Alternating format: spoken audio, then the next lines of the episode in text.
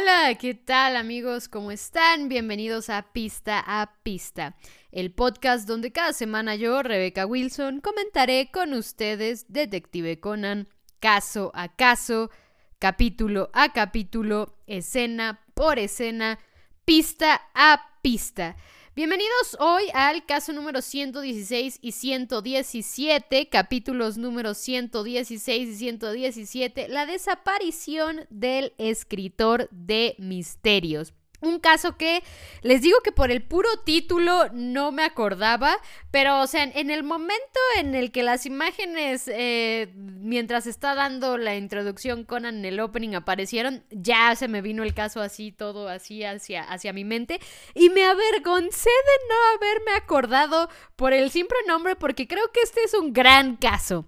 Un Classic Conan, de hecho bastante Classic Conan, tiene ahí algunas particularidades que ya después también se ven más adelante en otros casos, pero este creo que sería como la primera vez que vemos como una de estas particularidades del caso. Y aún así, aún así me sentí mal porque de verdad es un gran caso, o sea, es un gran caso y eh, iremos mencionando poco a poco por qué creo que es un gran caso. Pero, pues, como siempre, empezamos con Unmei no Roulette Mawashite, la icónica canción de Sard. Eh, la verdad es que de verdad me encanta mucho esta canción. Aparte dije verdad como tres veces en la oración pasada, pero me gusta mucho esta canción. Y después de un no roulette mawashite, vemos que hay una escena como de un asesinato y aparece un detective, pero en el momento en el que aparece un detective, pues ya, digamos, la escena eh, se abre un poco más y vemos que en realidad es una televisión que está pasando la serie de El detective Samonji Matsuda. Obviamente, eh, dentro de la misma serie, poco antes de que el detective diga quién es el asesino, entran a un corte comercial y es aquí donde vemos quiénes están viendo la televisión y es justamente Ran, Kogoro y Conan. Y es Ran la que dice que el asesino es el hijo, el asesino es el hijo, y Kogoro dice que no es así, que ese no es el asesino, pero pues Ran lo consulta con Conan, le dice quién crees que sea el asesino y Conan básicamente le dice a Ran el mismo que tú y Ran le dice a Kogoro, mira, hasta el niño está de acuerdo con que el hijo es el asesino, pero obviamente Kogoro dice, ¿y el niño qué va a saber, no? ¿De qué cualidades goza el niño para que tú estés feliz de que tú y el niño están eh, de acuerdo en quién es el asesino. Pero pues regresa la serie del corte a comercial y en efecto el asesino era el hijo. Kogoro es el que dice, qué raro, en la versión que yo vi, el hijo no era el asesino. Y entonces aquí es Ran la que le explica justamente que cada que hacen un remake de la serie cambian al asesino. Y pues esto obviamente mantiene la serie fresca y eh, la mantiene como vigente, ¿no? O sea, a pesar de que asumo debe ser la misma historia y solo cambian al asesino cada vez, así como, como cuando juegas Clue. bueno, no, no me acuerdo mucho cómo se jugaba Clue, pero según yo sí, el asesino cambiaba en cada juego y las pistas y tal. Eh, pero justo asumo que hacían algo así, o sea, como que la base de la historia era la misma, pero cada vez que le hacían el remake cambiaban al asesino para mantenerlo vigente. Y pues, después de esta explicación de Ran, es Kogoro el que cambia el canal y Ran empieza a pelearse con Kogoro con respecto a que le regrese a, lo que estaban viendo, ¿no? A la serie del detective. Y mientras ellos están peleando, Conan dice, qué tranquilo estará la vida, que estos están peleando por eso, ¿no?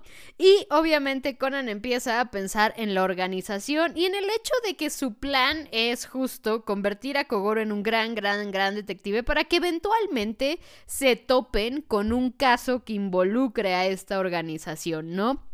Que a ver, en teoría el caso de Tequila fue algo similar, ¿no? O sea, justo se encontraron con la organización, pero fue casual. Ya después sí hay un caso donde directamente sí eh, se involucra la organización con Kogoro, pero ya veremos más adelante ese caso, mucho más adelante. Mientras tanto, la forma en la que te vas a involucrar en la organización niño más adelante es una forma bellísima, bellísima, bellísima.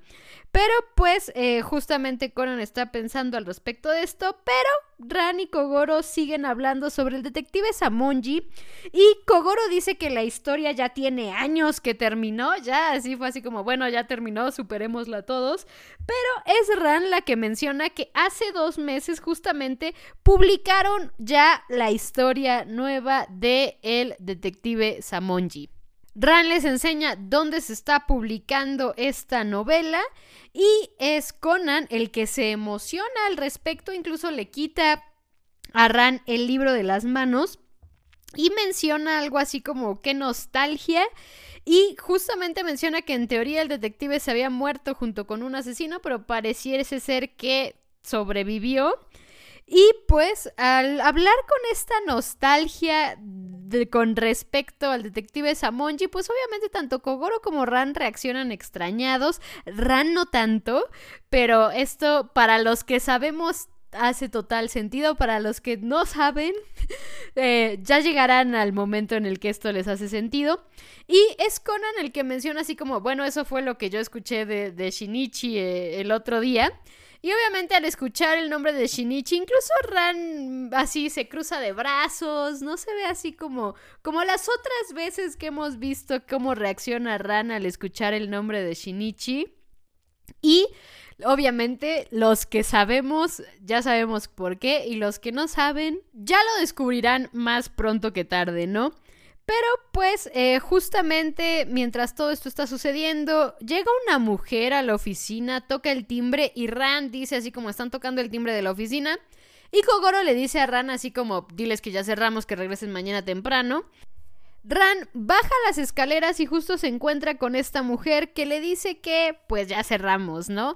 Eh, que no, que una disculpa, no van a poder atenderla, pero pues puede regresar al otro día. Obviamente, Kogoro al escuchar también a la otra mujer contestarle a Ran, escucha que es una voz femenina y al asomarse ve que la mujer es bastante atractiva, así que Kogoro siendo Kogoro mismo es el que decide sí atenderla, hasta regaña a Ran diciéndole así de por favor, ¿cómo le dices a, la clienta que no estamos atendiendo? Pase usted, limpia la mesa, le sirve el té y...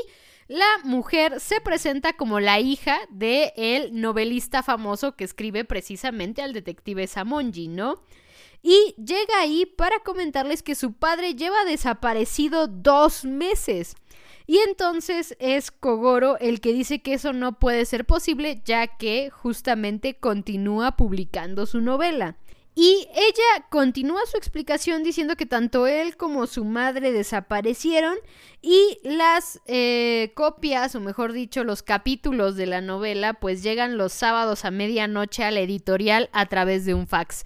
Es Ran la que pregunta justo si no pueden rescatar los datos del fax, pero pues parece ser que los datos del fax están en oculto. Aquí debo confesar yo que no sé si eso se puede hacer. Asumo que sí, o sea, puedes ocultar tu número de teléfono. Entonces asumo que en esos tiempos se podía ocultar el número de fax. La verdad es que yo creo que incluso yo estoy muy joven todavía como para saber un poco con respecto al fax. Cuando yo estaba chica sí se usaba fax y se usaba muchísimo el fax. Pero al menos aquí en México se usaba mucho como para oficinas entonces, definitivamente Rebeca de 10 años nunca se cruzó con un fax realmente, ¿no? Pero, eh, pues sí se usaba, pero justo yo ignoro totalmente si los fax podían ocultar esta información. Obviamente, lo lógico es pensar que sí, porque pues justo aquí mencionan esa posibilidad. Eh, y les digo, se puede ocultar el número de teléfono, o sea, se puede ocultar muchas cosas, entonces no me sorprende que se pudiera ocultar los datos del fax. Y justamente eh, también Kogoro sugiere que están de vacaciones y seguramente lo que pasa es que eh, están enviando esto a través del hotel donde están alojados, ¿no? Eh, la chica dice que también pensó lo mismo al principio, pero que nunca habían estado tan, tan, tan desconectados de la vida. Entonces está preocupada, ¿no? Kogoro le pregunta si ha externado esta preocupación con la policía y ella dice que sí, pero al no haber llamada de rescate, al seguirse enviando los capítulos a la editorial, pues justamente le ha dicho a la policía que no debería preocuparse y eh, también ha comentado que los otros detectives que ha buscado pues han hecho exactamente lo mismo, ¿no? O han dicho exactamente lo mismo. Obviamente aquí Kogoro decide ayudarla y dice que lo primero que hay que hacer es que ese es el día en que se envían los escritos. Entonces hay que ir al editorial porque llegada la medianoche va a llegar el trabajo del escritor, ¿no? Vemos justamente el momento en el que toman el taxi y van hacia la editorial y en la editorial los recibe un hombre que confirma que los manuscritos llegan cada, bueno, a la medianoche y que aunque están escritos en computadora, la firma de la portada de los capítulos es la firma del escritor y aparte la forma de escritura es de él, ¿no? Eh, esto obviamente ya cuando conoces mucho a un autor y conoces el estilo del autor es fácil saber cómo escriben e identificar a un autor por cómo escribe. Entonces, esto hace total sentido, el hecho de que aseguren que si es el autor, no solo por la firma, sino también por la forma de escribir. Es muy difícil imitar una forma de escribir. Es muy complicado hacer un estilo idéntico. Es muy, muy, muy complicado hacer un estilo idéntico. Es muy fácil saberlo con, con, solo un análisis del tipo de escritura. Pero bueno, esa es otra historia, esa es otra historia. Y justamente aquí eh, mencionan que la obra se llama Mitades de Arriba. La clave más importante de esto, pero la vemos más adelante, ¿no? Eh, justamente Kogoro le pide a la chica que confirme que la firma que se encuentra en las portadas de los capítulos es la de él y ella dice que ya lo había hecho antes, eh, la última vez que fue, y es el muchacho de la editorial el que le dice que no se preocupe, que seguramente debe estar muy ocupado y olvidó llamar, ¿no? Eh, obviamente Ran es la que menciona si realmente podría ser esto lo que está pasando, ya que también se supone está con su esposa y pues esto ya es un poco raro y el de la editorial sí, sí lo hace pensar, ¿no? Kogoro también le pregunta a este hombre del editorial si ha notado algo raro en alguna reunión que hayan tenido y él lo niega, pero Kogoro sigue insistiendo en si hay algo raro y lo primero que menciona este hombre, el editor, es que justamente una de las cosas raras es que regresase el detective Samonji, ya que él le había insistido por años, cuatro años en específico, que eh, continuara la historia, pero pues eh, justamente el escritor decía que Samonji estaba muerto, no pensaba revivirlo. Y debo decir que aquí Gosho toca un concepto interesante, ¿no? Y es un concepto que lo vemos a día de hoy con cualquier otra obra, no solamente escritas, también escritas, o sea, también escritas, pero lo vemos también muy seguido incluso en el mundo del manga, en el mundo del anime, en el mundo de las series estadounidenses, en el mundo de las series coreanas, en cualquier de, estos mundos, es muy normal justo que presionen a los autores a intentar hacer una parte 2 o ellos mismos se presionen para intentar hacer una parte 2. Y es algo interesante porque eh, justamente algunas veces funciona, algunas veces otras no. Eh, también a muchas otras veces ellos no quieren, muchas otras veces ellos sí quieren. Y pues justamente aquí parece ser el autor no quiere, a pesar de que lo habían presionado por cuatro años de que regresase a escribir las historias de este detective, ¿no? El autor dijo casi que está muerto, o sea, ese fue su final que él tenía para ese detective y fin. Pero pues obviamente, digamos, lo raro en esto es que dos meses atrás, cuando empezaron las publicaciones, justamente él lo llamó diciendo que iba a escribir esta nueva historia, ¿no? Otra cosa rara dentro de esto es la dedicatoria que hay en la novela, donde básicamente en esta dedicatoria manda o reta a todos los detectives de Japón a resolver el misterio que hay detrás de esta historia. Obviamente la dedicatoria es bastante directa es retadora, o sea, literalmente está retando a los lectores y a los detectives de Japón a que resuelvan su misterio. Y parece ser que esto no iba mucho con la personalidad del escritor que se conocía. También el mismo editor menciona que tras este anuncio los fans mandaron miles de cartas al respecto diciendo cómo funcionaban los trucos y dando sus teorías de cómo se resolvía el misterio y también muchos otros fans diciendo que llevaban 10 años esperando el regreso de este detective. Aquí es justo donde Kogoro pregunta un poco más con respecto de esos fans y el hombre menciona que pues obviamente como en todo el mundo también siempre siempre hay fans locos. siempre hay fans locos y en este caso este hombre tenía un fan loco que amenazó con incendiar el edificio si no regresaba a la serie. Entonces, esto fue un incidente que tuvieron el año pasado y tomando en cuenta todo esto, pues obviamente incluso tú como espectador dices, es que seguramente es un fan loco. seguramente esto es causa de un fan loco, ¿no? Hay una cosa rara más, o sea, primero, aquí me, causa un poco de gracia este sujetillo de la editorial, porque primero dijo que no había nada raro y en el momento en el que sacó una cosa rara, sacó cuatro cosas raras más. Que debo decir, también es parte de la naturaleza humana, ¿eh? Eh, justamente alguien primero dice, no, no hay nada raro, y como que de repente le va sacando, le va sacando, y él solito se, se sueltan, se van como hilo de media la gente.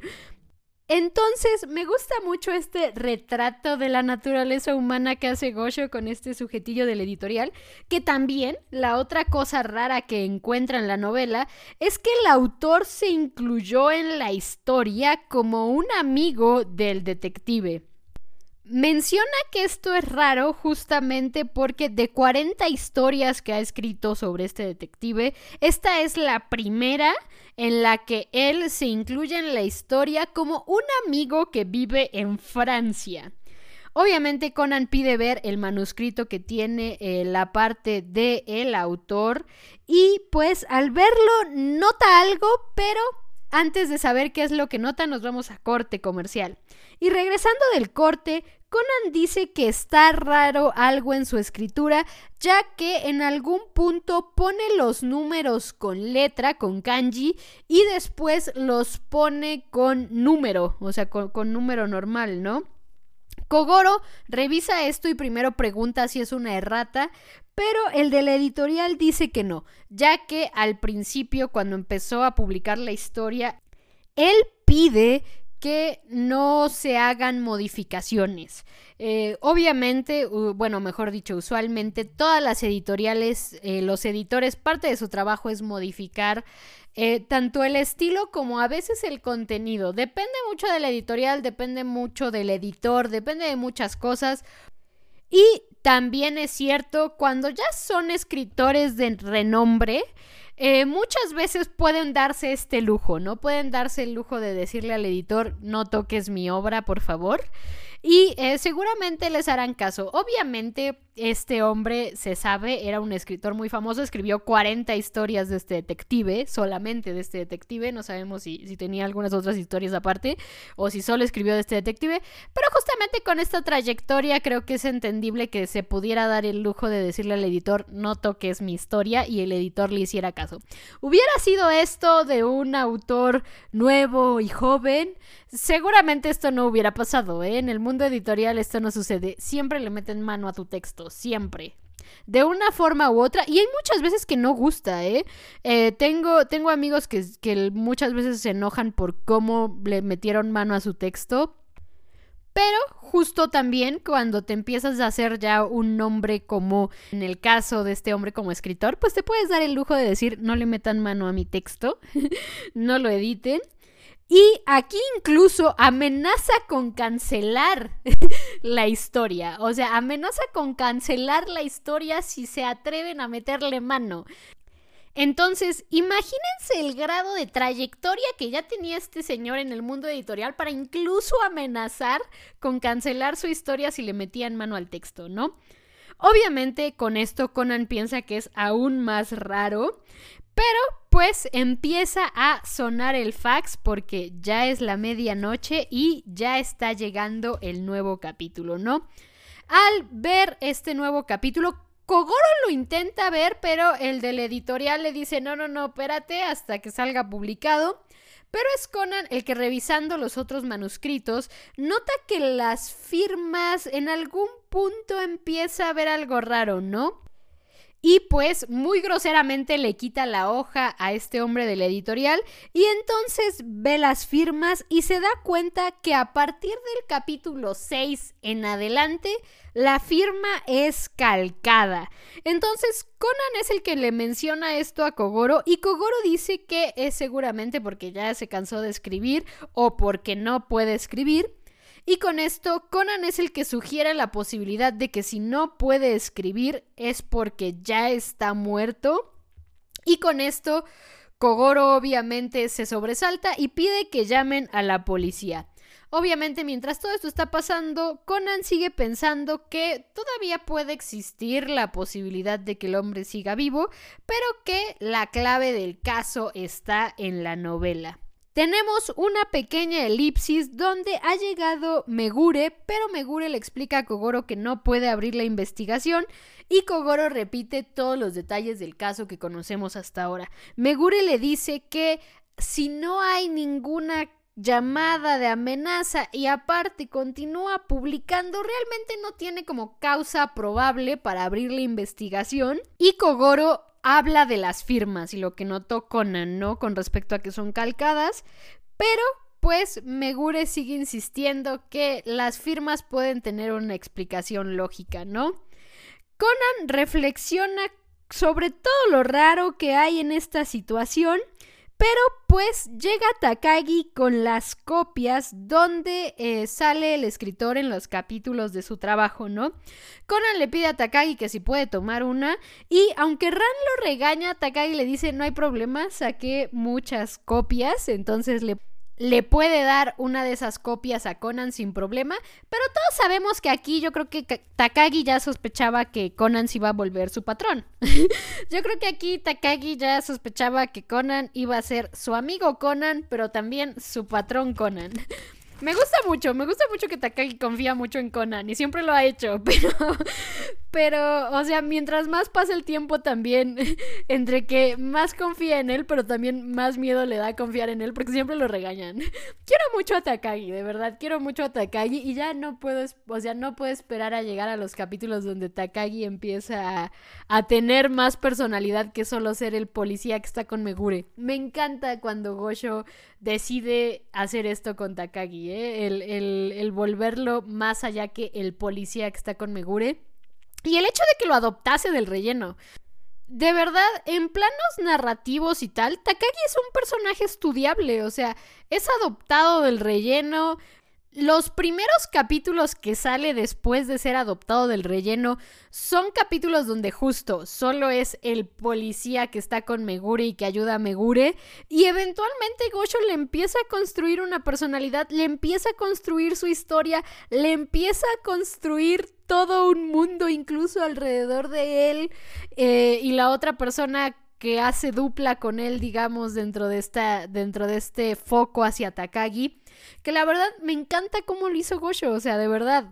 Y una de las razones por las que amo a Gosho es por cómo construye estos personajes. Pero bueno, justamente eh, siguen hablando de las veces que aparece el escritor en la obra y Conan está intentando ver cómo puede leer las palabras eh, para poder descifrar el código, pero digamos que las combinaciones que intenta no le sale nada, ¿no? En ese momento, el sujetillo del editorial le pregunta a Megure si pueden usar el material que les acaba de llegar de mitades superiores y obviamente Megure así de que es mitades superiores y el, el, editor le dice el nombre de la novela que están ojeando todos y con esto Conan ya razona la clave de lo qué está pasando o cómo leer el código de la novela. Ran obviamente está viendo a Conan de reojo y esto no pasa desapercibido para los que ya vimos, los, los que ya sabemos, mejor dicho, ya vimos y ya sabemos, pero pues Conan dice que ha visto el eh, mensaje oculto y la razón provocadora de el autor al hacer esta dedicatoria retándolos a todos, ¿no? Pero pues el capítulo termina aquí y nos vamos a el ending que les digo, la última escena de ese ending es arte, es cine es historia por sí misma. Me gusta mucho esa última escena, de verdad me gusta mucho. Y la letra de la canción es muy bonita. Aquí todavía sigue teniendo la letra de la canción, entonces excelente. Y después de este ending, que es poesía visual, nos vamos a un no roulette maguashite y al resumen del caso. Obviamente, después del resumen del caso, Ran, que recordemos estaba viendo a Conan ahí de reojo, le dice que si ha notado algo y en ese momento suena el teléfono del editorial. Conan le empieza a explicar a Ran justamente con respecto a las primeras letras de los diálogos en el libro, pero en ese momento en la llamada el sujeto del editorial está sorprendido porque la persona al teléfono le dice que ha descubierto el código y pues este hombre eh, detiene un poco a la persona en el teléfono y dice, una persona de Kansai, una persona que está hablando en dialecto de Kansai, me está diciendo que ha resuelto el código. Obviamente Conan al escuchar persona con dialecto de Kansai solamente puede pensar en una sola persona y yo también solo puedo pensar en una sola, pero cuando Megure contesta el teléfono ahí lo vemos. Nada más y nada menos que el muy apreciable Hattori Heiji de Osaka, el detective de Osaka que obviamente está exaltado, está diciendo que necesita que llamen a la policía porque él ha descubierto el código y pues eh, Megure le dice así como, hola Hattori, yo soy Megure, ya nos conocimos, ¿no?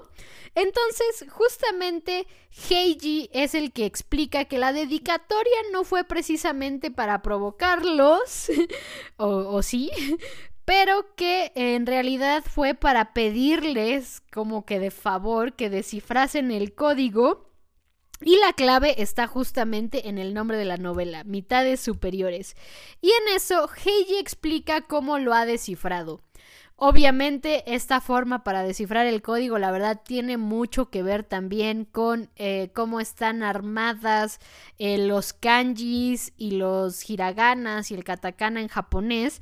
Entonces realmente es complicado explicar yo como alguien que no sabe mucho japonés, o sea, sé muy poco japonés.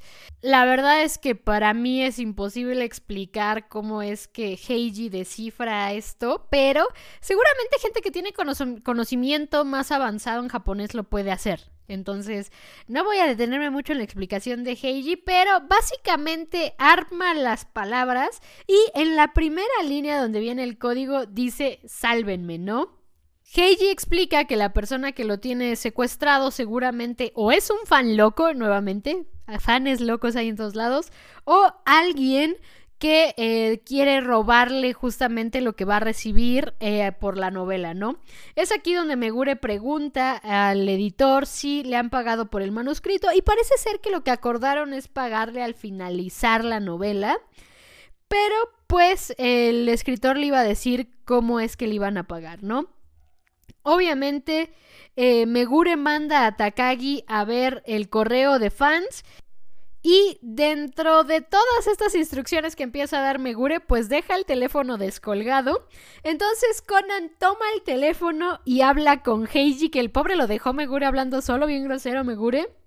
Y aquí tenemos un momento Heijin, Heiji Shinichi, que a ver, eh, sé que a mucha gente le gusta, sé que a mucha gente no le gusta también, eh, y están en todo su derecho de que les guste o no les guste.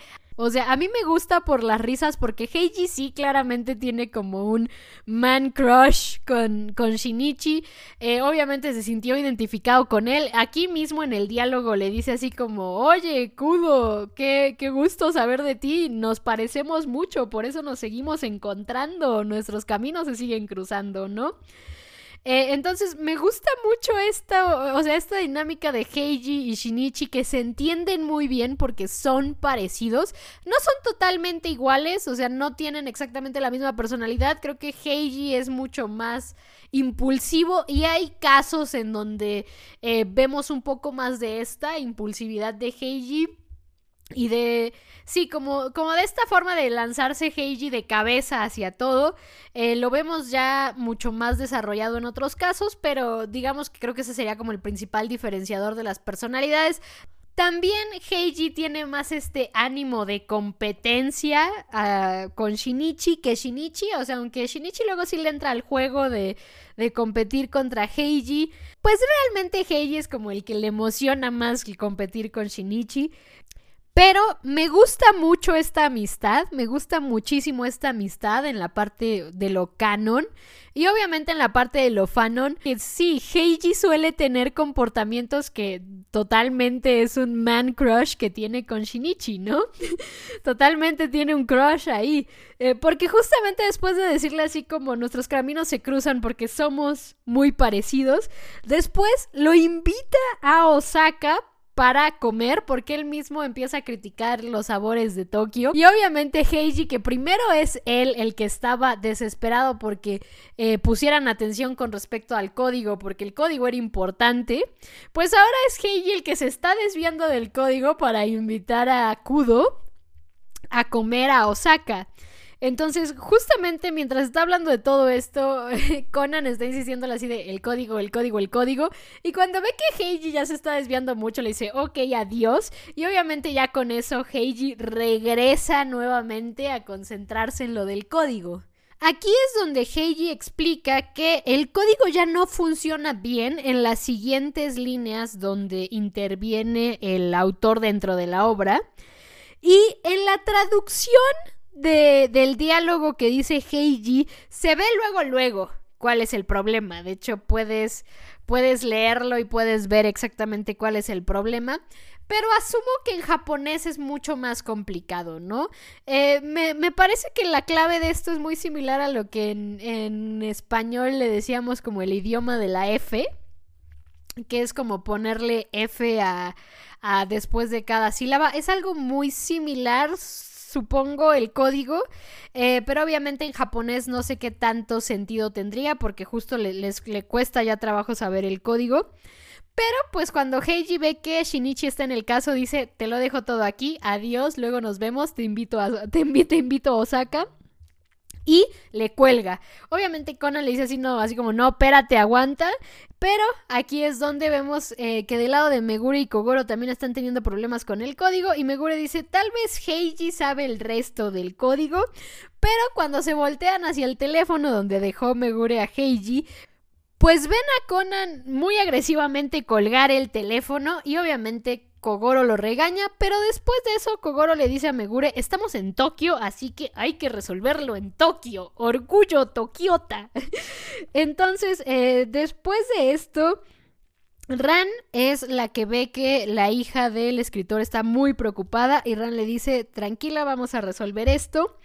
Y Conan continúa pensando en el código, pero no lo puede descifrar. Hasta que vemos eh, detrás de Conan uno de los editores regañando a uno de los de la editorial por escribir mal el francés. Y lo que pasa es que en el francés, así como en el español, la H es muda y pues este hombre al intentar escribir una oración en francés escribió la palabra humor sin H, ¿no? La escribió sin H y al escuchar esto, Conan logra saber cuál es la clave del código, ¿no? Pero en ese momento Takagi llega a decir que en el escrito del capítulo 8, que es el que llegó esa noche, también hay un diálogo de el escritor que se insertó en la obra y pues Conan lee el código que se encuentra justamente en ese capítulo y piensa que ya no tiene tiempo. Obviamente, para poder resolver esto lo más rápido posible, quiere dormir a Kogoro, pero falla en apuntar el dardo y le da al que era el editor en jefe que justo en ese momento había llegado porque le presentaron a Kogoro, ¿no? Le dijeron así como, mire Kogoro, este es el editor en jefe, editor en jefe, este es Kogoro. Y Conan lanza el dardo en el momento en el que se atraviesa el editor en jefe y pues lo termina durmiendo a él. Conan quiere usar al editor en jefe eh, principalmente, pero después razona y dice no sé cuál es su voz y Ran alcanza a ver que Conan está escondido bajo el escritorio. Obviamente aquí también, creo que es la primera vez que aprendemos en el anime que Conan solo tiene un dardo en su reloj. solo tiene un dardo en su reloj, entonces eh, justamente no puede dormir a Kogoro ahora. Y entonces empieza a usar, obviamente, esta otra técnica que es darles pistas para que ellos lo resuelvan. Y empieza a reírse justamente de unas palabras que, cruzaron Kogoro y Megure cuando están viendo que el editor en jefe está dormido. Y entonces es Conan el que usa la palabra humor otra vez. Y en eso Kogoro dice, niño, esa palabra es como muy sofisticada para ti. Y Conan dice así como, es que lo escuché de ellos, del, del otro editor que estaba regañando al otro muchacho del editorial. Y justamente aquí es donde explican que la H es muda en el francés y justamente Conan menciona ¿Qué acaso no el personaje del escritor en esta novela vive en Francia? Así que con esto razonan que habrá que quitar todas las H's del escrito para poder descifrar, el código. Y aquí es donde la hija del autor hace la explicación todavía aún más clara y es el hecho de que hay que quitar ha, hi, eh, que es eh, justamente esta, esta línea del, hiragana, katakana y tal, eh, de todo lo que escribió el, el autor en su novela, ¿no? Entonces empiezan a quitar eh, todas las H's, digamos, del código. Y justamente eh, la primera oración dice me encuentro en Haido Hotel y Kogoro ve que la segunda oración dice me encuentro en la habitación 2407, ¿no? O 2407. Eh, Megure justamente al ver esto da la instrucción de que vayan al, al Hotel Haido. Y Takagi llega con el último capítulo donde lo que dice es deprisa ya no hay tiempo y obviamente con esto nos vamos a corte a comercial. Regresando del corte a comercial vemos que los policías van en las patrullas y detrás en un taxi va Kogoro con Conan, la hija y eh, supongo Ran va enfrente. Y Conan es el que tranquiliza a la hija, eh, con respecto a que, aunque dice ya no hay tiempo, no significa que ya esté al borde de la muerte, todavía podrían tener un chance. Cuando llegan al hotel, eh, Conan se pregunta justamente cuál es el objetivo del, del, captor, ¿no? ¿Cuál es el objetivo? Y Conan sigue pensando de algunas otras particularidades del caso, empezando porque eh, si a partir del capítulo 6 no es el autor el que está escribiendo la obra, pues el cambio más, más, más mínimo hubiese arruinado el código, cosa que no fue así. Y además, aunque la esposa fuera quien lo escribiera, alguien debería de haber sospechado que podría haber algo raro en eh, la forma de escritura, ¿no? Eh, justamente esto es eh, lo curioso o lo que hace a Conan seguir pensando con respecto a el captor. Y lo último que piensa es que creo que él ya entiende la naturaleza del caso, pero Llegan todos a la suite y antes de que Megure pueda abrir la puerta, abre la puerta la madre de la chica y la esposa del autor. Y justamente eh, cuando entran todos al cuarto, ven que el hombre ya está muerto. Ahí está el doctor que justamente cuando la hija entra ve el cuerpo de su padre y se tira a llorar. El doctor le dice que intentó contactarla, pero que eh, no pudo, ¿no? No, no contestó el, teléfono.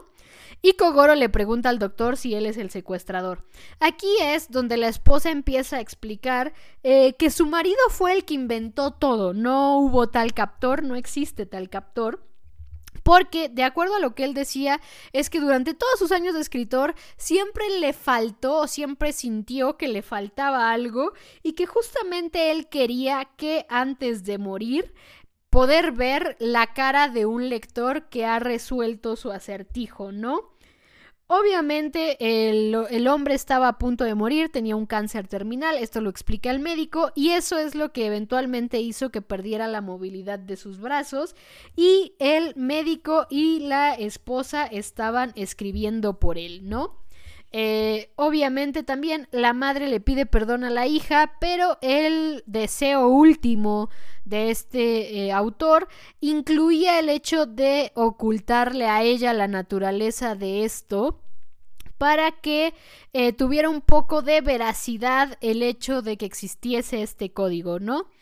después de esta revelación de la madre, nos vamos al ending Korinoue Nitatsuyoni y nos vamos a la escena post créditos donde Kogoro se está quejando de lo inconsiderado que fue el deseo de este escritor. Y debo decir que estoy un poco de acuerdo. Eh, creo que fue inconsiderado con su hija y con la policía, porque justamente eh, este fue el resultado de su código, ¿no? Eh, la policía investigó, entró en el caso y fueron ahí a, revisar, eh, a pesar de que como tal no había crimen. no sé si en Japón sea un crimen o una falta cívica hacer que la policía se centre en un caso que no es un caso. Creo que aquí en México es falta cívica. No sé si es delito o falta cívica. La verdad lo ignoro totalmente. No, no soy abogada ni nada, pero eh, según yo sí, sí hay ahí alguna figurilla legal para, para impedir que la gente haga que la policía atienda llamadas, por ejemplo, de broma, ¿no? En este sentido, sobre todo ese tipo de llamadas eh, como de broma. Pero obviamente si este hombre se murió y aunque fuera una falta cívica o aunque fuera un delito, porque Creo que en algún país sí es un delito. En algún lado alguna vez lo leí justo, que en algún país eh, justo hacer que la policía siga un caso que no es un caso es un delito. Pero eh, justo no sé si en Japón esto sea así. Eh, ni siquiera sé si en México esto sea un delito, sea una falta cívica. Sí se sanciona, tengo entendido, eso sí, pero no sé justo si es un delito o una falta cívica dije falta pública, creo, en todo el resto del podcast. Falta cívica. Eh, pero bueno, no sé cuál de las dos sea. Eh, pero justamente estoy un poco de acuerdo con eso. Pero también eh, es cierto que era como su deseo antes de morir ver cómo alguien resolvía el caso antes que él diera la resolución. Y es lo que Ran menciona al final. Pero Kogoro también dice otra cosa con bastante lógica y es el hecho de que nadie fue, no vio a nadie, no se cumplió su deseo antes de morir. Y aparte, la novela se quedará sin final. Aquí es donde escuchamos a la hija del novelista decir que no permitirá que la novela se quede sin final y que ella no avergonzará el nombre de su padre. Entonces dando a entender que ella va a ser la que va a terminar la novela y justamente después en narración de Conan parece ser que dos meses después la mujer terminó la novela y siguió escribiendo e incluso Conan menciona que por ahí hizo alguna referencia de ellos en sus personajes. Y aquí termina el capítulo. Y lo que quería decir también de este capítulo es que no sé si les ha pasado, a mí me pasa con Conan al menos un par de veces, eh, que quieren leer las novelas que se inventa Gosho para sus casos. Esta es una de ellas, o sea, creo que una novela de este tipo sería bastante, bastante interesante. No sé si ya existía una o si ya existe una o, o no, pero la verdad es que creo que sería interesante leer una, o sea, leer la novela que está en este caso de Gosho, ¿no? Eh, creo que sería interesante, les digo, no sé si la tomó de algún ejemplo real, eh, porque pudo haberlo hecho, ¿no? Pudo haberlo tomado de algún ejemplo real que yo desconozco totalmente. O pudo haberla tomado la idea de algún ejemplo similar que esté en alguna otra novela similar. Eh, o en alguna otra historia similar. Al final de cuentas, Gosho sí es muy claro también en qué lo inspira y qué no lo inspira. Y justamente no sé si esto está inspirado en algo o no. Lo que sí es que hay veces que, que justo cuando veo Conan diría, ah, qué ganas de leer una novela que tenga, qué ganas de leer la novela que está aquí en este caso, ¿no? O sea, incluso hay veces que es así como, qué ganas de leer El varón nocturno. qué ganas de ver, leer las historias del papá de Shinichi sobre el varón nocturno. O, qué ganas de ver la película que el papá de Shinichi escribió el guion sobre un agente del FBI y que gana un Oscar a mejor guion. o sea, bueno, no es un Oscar, ¿no? Es un premio de la Macademia. Me encanta. no pueden usar Oscar porque creo que es marca registrada. Creo, no sé si es marca registrada o no, pero no, no puede usar Oscar el autor en, en Conan. Entonces le llama premios de la Macademia. Macademy. Entonces, qué ganas de ver eso. También mucho, mucho más adelante eh, está eh, otra historia con otro autor de, novelas que, que, me, o sea, justo fue, fue, fue una de las veces que sí fue así como tengo que investigar si esto existe, que es un caso que vamos a ver, creo que es por ahí del 700 o del 600, que es con Ran Sonoko y un personaje que aparece por ahí del 600. Eh, no digo su nombre porque les digo que sé que hay gente que, que escucha el podcast y, y todavía no está al día con Detective Conan, entonces para intentar evitar el mayor spoiler posible, eh, justamente es un caso igual con un novelista. En el caso están Ran, Sonoko y otro personaje que aparece hasta como por el 600. Y eh, justamente ese novelista estaba escribiendo una, una novela que se llamaba algo así como El celular, el mar y yo, o El celular, el mar y tú, o El celular, el mar y otra cosa. O sea, la, novela tenía, o sea, tenía así el, el nombre, la novela. Y justo hablaba como de una chica que encontraba un celular como moderno y el celular recibía mensajes de alguien como del futuro. Eh, y creo que ese alguien del futuro estaba enamorado de la chica. O bueno, e, ese justo esa es la resolución, o sea, porque creo que eh, justamente esta persona cuando le preguntaban quién eres, respondía el celular, el mar y la otra cosa. Eran tres cosas. Eh, y justamente al, final Conan es el que descubre que, o sea, lo que le contestaba cada que le preguntaba como quién eres, lo que le respondía era como te amo. Eh, entonces, o sea, por ejemplo, esa es una novela que me gustaría leer. es una novela que me gustaría leer. Y la novela de este caso también es una novela que me gustaría leer. Las novelas del varón nocturno son unas novelas que me gustarían leer. Y recuerdo que alguna vez, sobre todo este caso de, del celular, el mar y yo, esa, esa cosa, lo que diga, no me acuerdo bien si es yo o tú o otra cosa. Realmente no sé qué es, o sea, sé que es el celular, el mar y otra cosa, o algo así. Eh, pero justamente esta, o sea, esta premisa de la novela, cuando estaba investigando si es que existía esta novela, porque me parecía muy bien pensado para que no existiera. Cuando estaba investigando si existía esta novela, no existe, pero, pero sí, sí encontré una publicación en Reddit de una persona que asumo ve Conan que puso, eh, era un Reddit como de, de premisas para escritores novatos, o sea, como que ahí la gente deja sus premisas y los escritores novatos escriben con respecto a esa premisa. Y la persona que puso en ese Reddit fue justamente la premisa de, eh, de, esta, esta, novela que sale en, en, Detective Conan, en ese capítulo. Pone esa premisa y lo dice claramente, o sea, dice así como, esta premisa no es mía, esta premisa la saqué de un capítulo de una serie que se llama Detective Conan y me gustó mucho la premisa. Y estoy de acuerdo con quien sea que haya sido la persona que puso eso en el Reddit. Era, eso era un Reddit, era un Reddit en inglés, entonces tal vez la persona que puso eso en el Reddit no está escuchando este podcast y nunca lo va a escuchar. Pero eh, la verdad es que sí, o sea, esa, es una de las premisas que también más recuerdo porque ahí sí dije así como, qué ganas de que exista esa novela. O sea, tan, tantas ganas tuve de que existiera esa novela que busqué si existía. Las otras no, o sea, las otras así como de, ay, sería chido leer una novela así. O ah, sería chido si existe una novela así. O ah, sería chido saber de qué va bien a bien el varón nocturno, por ejemplo, ¿no? Eh, y hay otra novela que ya pronto vamos a llegar a ese capítulo también del papá de Shinichi y el tren y tal, que también me gusta mucho, justo el, el, capítulo de los trenes que hablé la vez pasada. Entonces, pero con la del celular, el mar y lo que sea, eh, con ese sí busqué tal cual así, es que no puede ser, tiene que existir esta historia. no existe, tristemente.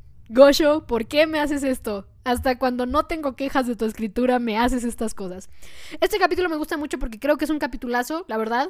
Así de simple, creo que es un capitulazo, a pesar de que sea un clásico de Conan, a pesar de que no sea nada de la organización y tal. Creo que es un capitulazo y me gusta. Me gusta mucho este capítulo y me siento mal de haberlo olvidado por el nombre. O sea, en el momento en el que vi las imágenes eh, en, eh, antes de un Maynor Roulette Mawashite, me acordé del capítulo y fue así como, qué tonta, ¿cómo no me acordaba de qué iba este capítulo? Por Dios, es un capitulazo. Justo fue, fue esa mi, mi reacción. Pero pues, la próxima semana vamos con un especial de una hora 118. Los asesinatos en serie de Naniwa, que es un caso en Osaka. Tenemos Heiji y Conan siendo los mejores amigos por siempre, ¿sí? Y tenemos que hablar de Kazuha. Entonces, tenemos Heiji, Conan siendo mejores amigos.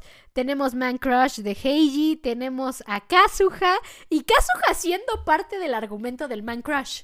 O sea, Kazuha siendo parte del argumento del Man Crush, porque tenemos que hablar de Kazuha, pero tendremos que hablar de Kazuha en el siguiente capítulo. Kazuha es un personaje que me gusta, me da mucha ternura Kazuha también.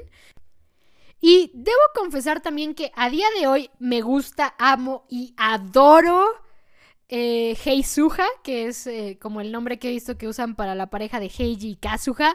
Los amo, los adoro, me encantan. Pero fue una de las parejas que menos me convencieron al principio. Y eh, después eh, pasa algo que ya, ya comentaré eh, justamente un poquito más adelante. Yo creo que el siguiente capítulo lo comentaré. pasa algo que a mí me dejaba como un poco descolocada.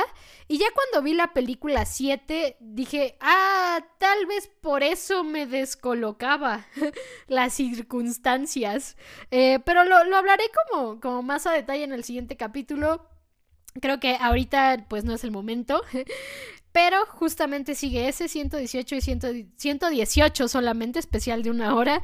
Los asesinatos en serie de Naniwa. No sé por qué iba a decir 119. 119 y 120 es, son relleno.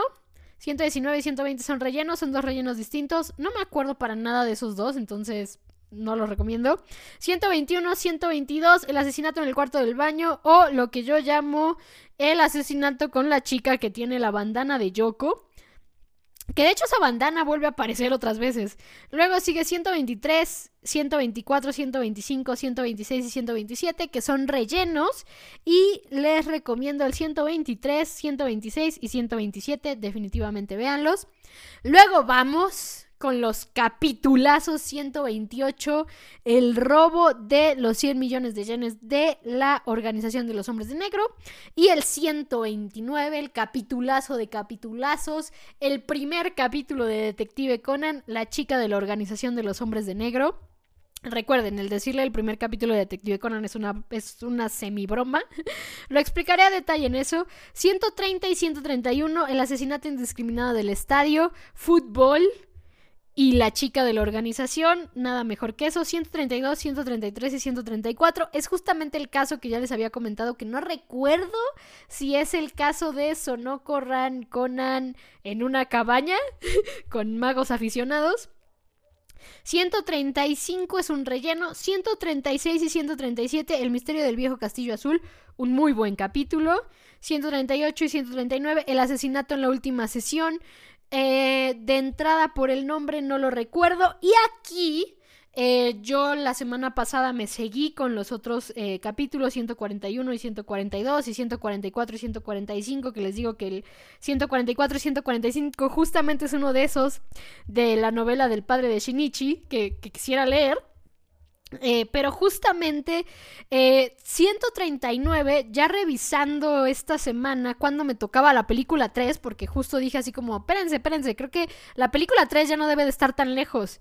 Y en efecto, la película 3, de acuerdo con un Tumblr que tengo que se llama Detective Conan Rewatch, y que eh, justamente tiene un apartado de cómo ver Detective Conan en, en, orden con todo y las películas y los especiales y los ovas y todo. También viene en, este, en esta lista que, está en este Tumblr eh, justo las historias cortas de Gosho eh, y todo, o sea, literal viene como ver todo casi que el universo de Detective Conan en orden.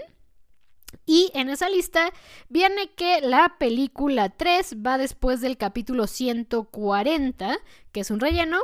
Pero pues eh, justamente nosotros lo vamos a ver después del 139, la película 3, El mago del fin del siglo, que joya de película. De las primeras tres, esa es mi favorita. De las primeras tres.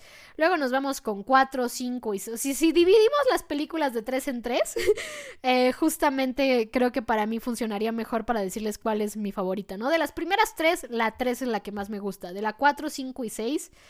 Es complicado, ¿eh? 4, 5 y 6 creo que son de las mejores películas que tiene Conan en general. 4, 5 y 6.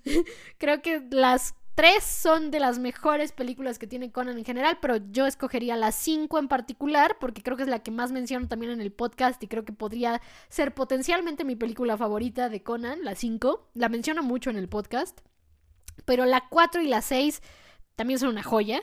Eh, pero antes de correr, después del mago del fin del siglo, vamos a ver 141 y 142, el asesinato a puerta cerrada antes de la boda, también un capítulo bastante bueno. 144 y 145, justamente mencioné una novela del papá de Shinichi, sale en este caso.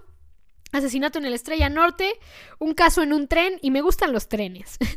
y 146 y 147 Aquí empezamos con una de las mejores historias de ficción jamás creadas. Mi pareja favorita de ficción con un pequeño asterisco que explicaré eh, en estos capítulos. Pero pues la verdad es que estamos llegando al punto de capitulazo tras capitulazo tras capitulazo tras capitulazo. Y justamente el de la próxima semana, el asesinato en serie de Nanigua o los asesinatos en serie de Nanigua, no se queda atrás. También es un gran capítulo. Ah, veremos muchas cosas y tenemos que hablar de Kazuha. Así que como siempre, ya saben que lo que me quieran comentar pueden dejarlo en los comentarios del video de YouTube o en mi Twitter arroba Repson con doble S. Muchas, muchas, muchas gracias por escuchar este podcast. Nos vemos la próxima semana en el 118, los asesinatos en serie de Nanigua. Hasta la próxima, detectives.